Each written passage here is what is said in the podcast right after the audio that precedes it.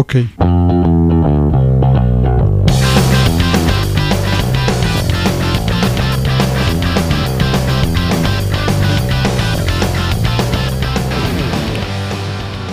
Buenos días, buenas tardes, buenas noches, bienvenidos a Parmotero nuevamente, ya en nuestra segunda entrega.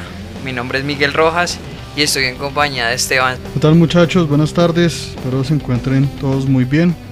Estoy aquí muy contento de grabar este segundo capítulo para ustedes, aquí en compañía de Miguel. Bueno, en nuestro capítulo pasado habíamos hablado de las razones que nos habían llevado a comprar moto. Sí. Básicamente a llegar a este mundo de las dos ruedas, gracias a Transmilenio principalmente, que Mm. es el sistema de transporte masivo de nuestra ciudad. Pues Transmilenio y todo lo que es el sistema de transporte público en Bogotá, ¿no? Y pues llegamos a la idea de comprar moto. Sí, Esa era ese momento. De- llegamos a esa conclusión. Bueno, tomamos ya la decisión de comprar la moto, pero tenemos un problema básico, elemental y necesario para andar en moto. Y que de acuerdo a la legislación colombiana vigente se requiere una licencia de, conducción Casi nada, ¿no? y, y saber manejar moto, ¿sí o no? Porque la mayoría de las personas en realidad lo que pasa es que ni cuidado le ponen a la licencia. O sea, eso, eso se convierte en un tema secundario. Si De uno va a comprar moto. Ajá. Eso es un tema ahí adicional. Oiga, pero cuando usted, listo ya, tiene la idea en la cabeza que va a comprar la moto, ¿usted ya sabe manejar moto? No, maestro, yo no tenía ni idea. A mí me tocó curso de conducción básico desde el principio. Yo ya sabía manejar carro, pero todavía no tenía el pase de moto. Antes el, pa- el tema del pase era un poco más sencillo, ya no había tanto papeleo. En una reforma que se hizo hace como dos años aquí en Colombia, mejor dicho, empezaron a exigir ese tema de, del papeleo en forma. Entonces a mí me tocó desde el principio hacer el cursito, eh, el examen de el examen médico, pero lo que más me acuerdo era que, ah bueno, te tocaba uno hacer el curso de mecánica, las horas prácticas, el curso de teórico, pero a mí me valieron todas las horas de teoría con un examen, me acuerdo. Una chimba entonces. No, aprendí harto. No, eso le iba a preguntar, usted en lo teórico, ¿qué vio? No, yo en lo teórico no vi nada porque es que yo no iba, yo no fui como usted nunca fue, o sea, solo hizo el examen. Sí, no, yo ya tenía Ah, el pase. ya tenía el pase de carro, entonces ya conocía señales y demás. Pues uno cree que eso es que eso es suficiente. Entonces, O sea, usted pensaba que el motor de un carro y una moto eran parecidos, así que no. no, pero jamás le iba a meter mano a ninguno de los dos, entonces tampoco lo necesitaba. pero bueno, me acuerdo que en esas horas de práctica era muy chistoso porque me ponían a hacer tres ejercicios. Ochos, unos zigzags ahí entre unos puntos que estaban como a dos metros. Ah, no tenía ni para comprar conos, esa. No, Qué tristeza. porque era el más barato que encontré. Y entonces, y además, dar vueltas por ahí entre cuadras y no sé qué, sencillo. ¿Mm? Pero yo me acuerdo que yo sudando, tenso, aprendiendo a manejar moto tenso, sudando en entre esa Qué entre ese casco, man, Ah. entre ese casco que usaba todo el mundo, igual de Uy, tenso, igual de sudado, Un delicioso hacer ese, un ese saludo a los que se mueven en pickup. Casco que lo usa todo el mundo. todo el mundo. Es lo más higiénico que hay actualmente, ¿no? Pero bueno, cordial saludo. Ah, bueno, y a mí me tocaba en una moto, en una Bayash 125, una chiquita. Usted también le tocó algo así, ¿no? Pues sí, aunque como lo, lo había comentado, la primera experiencia que yo tuve fue con una moto de un amigo. Pero a mí también me tocó hacer cursito, no crea. Y a diferencia de mucha gente que ya el tema es empírico, porque ya hay, hay personas que vienen con el chip de, de andar en moto desde niños, porque su papá es motociclista, porque su papá tenía o su mamá tenían una moto en la finca, entonces cuando usted iba de viaje, entonces andaba en moto, ¿no? Yo no tenía ni idea. Y también sí, me tocó ir a una academia. Yo busqué una aquí en el barrio Restrepo. Y bueno, no era tan chichipata como la suya, ya por lo menos tenían conos. sí, no, porque qué tristeza, una academia sin conos es grave, ¿no? Eso es elemental. No, pues imagínese que a mí, en la segunda clase, a mí se me apagó la moto. Y la moto no prendía. Y era de esas motos viejas, viejas, viejas que tocaba con pata. Sí. Eso, y dele esa pata y la moto no prendía y el instructor me dice como por salir del paso, me dice algo así como, no, eh, en esta clase es para que usted aprenda cómo prender la moto. Sí, ajá. Y en así, ajá. No, pues curiosamente la moto que a mí me tocó, con la que empecé a practicar allá, era una Evo 150. Y pues la moto no era la mejor, claramente, pobres moticos. El aceite, cuando el, el instructor me estaba explicando dónde, dónde quedaba el, el motor, dónde se le met- cómo se hacía el cambio de aceite, dónde iba, sacó el testigo y no tenía testigo. O sea, Ah, creo bueno, que esa moto, no sé si no viene con testigo o la moto no se le dañó alguna vaina. se le cayó Pero ya. entonces él curiosamente pues cogió y metió su dedo meñique donde va la tapa del aceite. Me dijo, mire, este es el aceite que yo no sé qué. Y uno, pues sin saber nada, uno cree que el aceite es gris, ¿sí? Porque sacó aceite ¿Gris gris. era el aceite? Gris. o sea, imagínese belleza. hace cuánto no le hacían cambio de aceite a esa moto. No, una delicia. Ahorita que uno medio conoce, No sé que el aceite yo decía, ah, bueno, sí. Ya, bueno, chévere. Pobre, oiga, esa pata que dar esas motos, ¿no? Duro, Pobrecitas. esas motos aguantan. O sea, esas motos sí tienen que aguantar duro, duro, duro el trajín. Pero bueno, ahí se aprendió, algo se aprendió. Eso sí, algo que siempre me mamó gallo en mi época de aprendiz fueron las empinadas o subir puentes. Uy, sí, sí me acuerdo de eso. Sí que me jodía ese tema. Pero ahí bueno, ahí de a poquito. Pero es que curiosamente también le pasaba lo mismo que a la suya. Esa moto no, le ten- no tenía batería, entonces tocaba prender la pata. Y también, no, ahí aprende a pata, porque cuando son eléctricas usted solo oprime acá el start y ya. Cuando tienen el arranque eléctrico, sí. Sí, pero bueno. Pero ya sí. después usted compró su moto. Sí, pero durante todo ese proceso uno le echa mente a cuál es la que quiere. Sí, uno tiene que estarle echando cabeza constantemente a cuál es la que quiere y a ver, digamos que cuáles son esas necesidades que va teniendo. Sí. Vea que a mí la primera moto que yo tuve en la cabeza para comprar era una Vespa. Una Vespa. Una Vespa clásica, así estilo mod de los años 70 así bien bonita, tenerla por ahí con unos cuatro espejos. Yo me imaginaba andando en una Vespa bien bacana, haciendo trancón por la 30, andando por allá a 40, 50 kilómetros. Y es una moto que hoy en día me parece hermosa, divina. Y sé que algún día me va a comprar una y la voy a restaurar y la va a tener como una obra de arte. Ay, firmecita. Sí. Su, su moto ahí nomás. Yo dije, bueno, rico. Y empecé a cotizarlas y dije, bueno, hay unas eh, de 5 millones, 6 millones, ya con algunas arreglitos bonitas. Pero me dijeron, oiga, pilas porque es que esas motos viejitas son motos de taller, tiene que estarlas llevando, son de mucho cariño y pues usted aprender, esas motos no. No son tan buenas para estar aprendiendo. Entonces dije, bueno, pues yo quiero algo sencillito y pensé en una Kinko, una scooter Kinko. Después dije, no, marica, yo soy muy gordo y en esa moto me va a ver muy chistoso. Entonces dije, no, la descarté. Y me metí en la cabeza la Pulsar 200, la versión Pro naranja que había en ese momento. Porque era el boom del momento, o sea, era el boom de esos, de esos días, la Pulsar 200. Esa moto corre sabroso. Sí, es una moto muy guerrera, pero pero es muy bonita. De hecho, es una moto un segmento muy bueno, es una moto muy completa.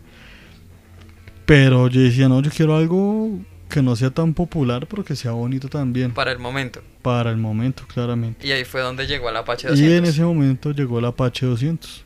Que justo yo compré mi primera moto también como seis meses antes de eso. Y era una Apache 180. Sí, Era una negra mate divina. Me encantaba mi moto, me fascinaba. Yo andaba feliz en mi moto. Y la compré precisamente porque muchos amigos la tenían. Y dije, no, pero yo quiero una que no esté. Y cuando ellos la habían comprado, todavía no había salido la versión mate de esa moto, que fue la que yo compré. Por eso fue que la compré, básicamente. sí, el color mate es un tema muy llamativo, pero es de... Pero ese color es de mucho cuidado.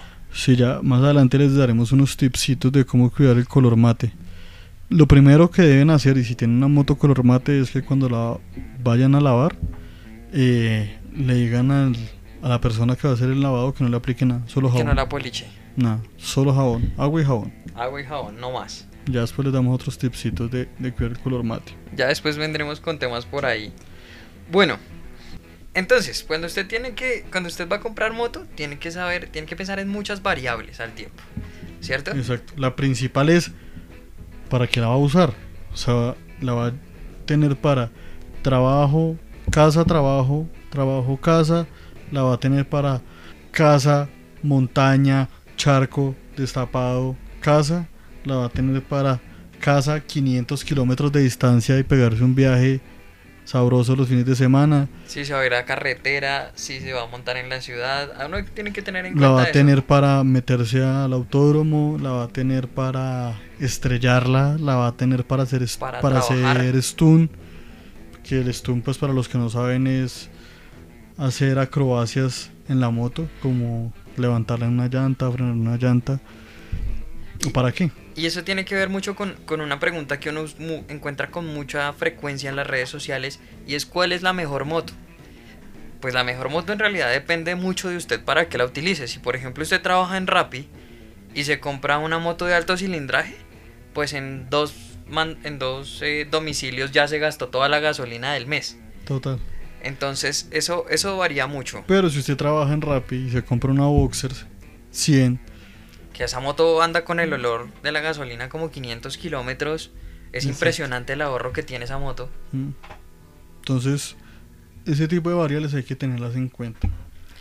Segundo, yo creo que otra de las cosas que uno sí tiene que tener en cuenta, porque además de que para qué la va a usar, también tiene que tener muy en cuenta qué moto le gusta, qué tipo de motos le gustan a uno.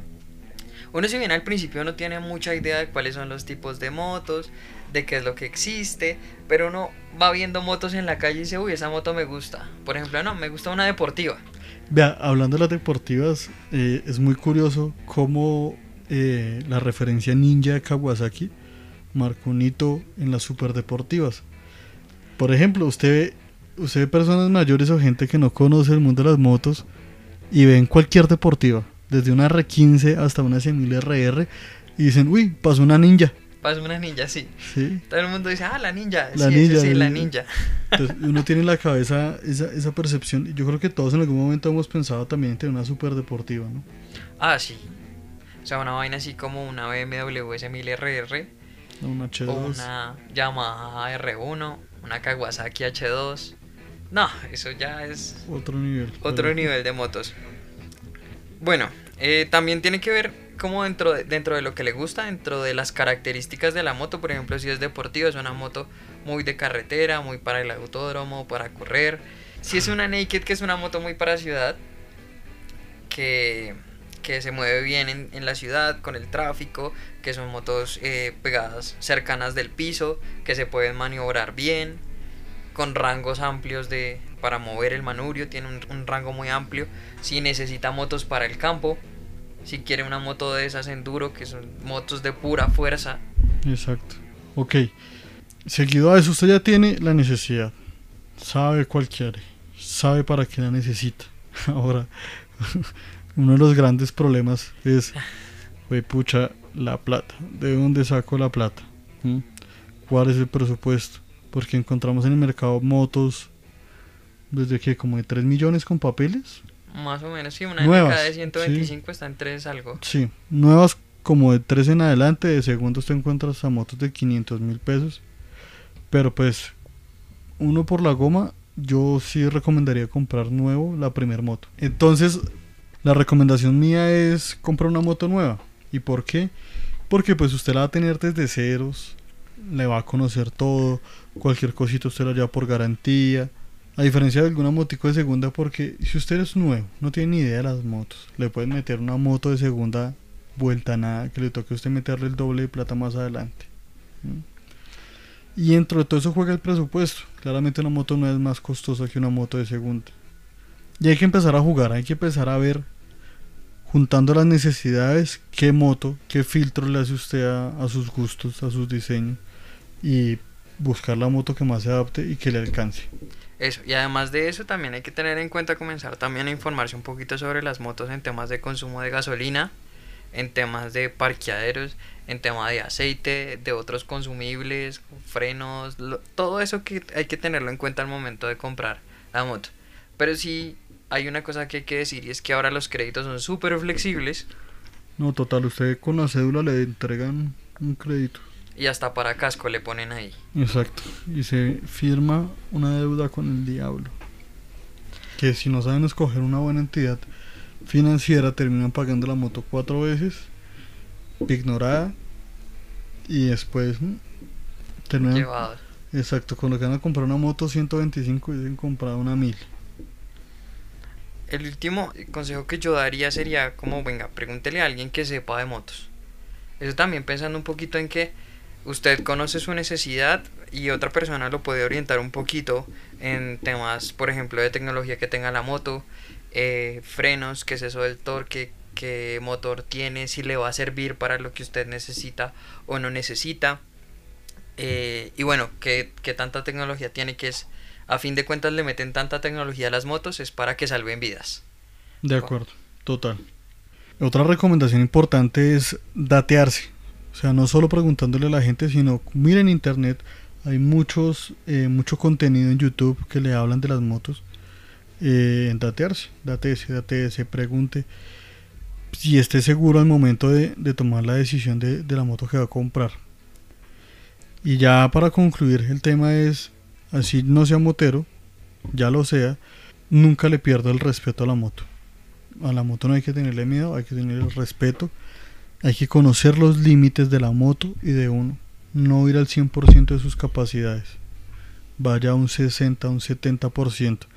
Con eso el momento de tener, de tener una situación en la que tenga que reaccionar de manera sorpresiva, su mente y su cuerpo van a tener ese rango de habilidad para hacerlo y no se van a sorprender cuando esto toque. Bueno, no fue más por este capítulo. Listo, Miguel. Les recordamos que nos pueden seguir en la cuenta de Parmotero en Instagram y aquí pues en el canal, en los canales oficiales de YouTube y las otras plataformas. Seguimos trabajando, seguimos compartiendo con ustedes. Recordamos que el programa se lanzará todos los miércoles en varias plataformas de podcast y de YouTube para que nos sigan, nos compartan. Por favor, déjenos sus comentarios. Si les gustó, si no les gustó, de todas formas, díganos qué les gustaría que mejoráramos. Y compártalo con todos sus compañeros, amigos que quieran conocer un poquito de, del mundo de las dos ruedas. Bueno, Esteban, muchas gracias. Nos vemos la próxima semana. Y muchas gracias a todos por escucharnos. Listo, Miguel. Chao.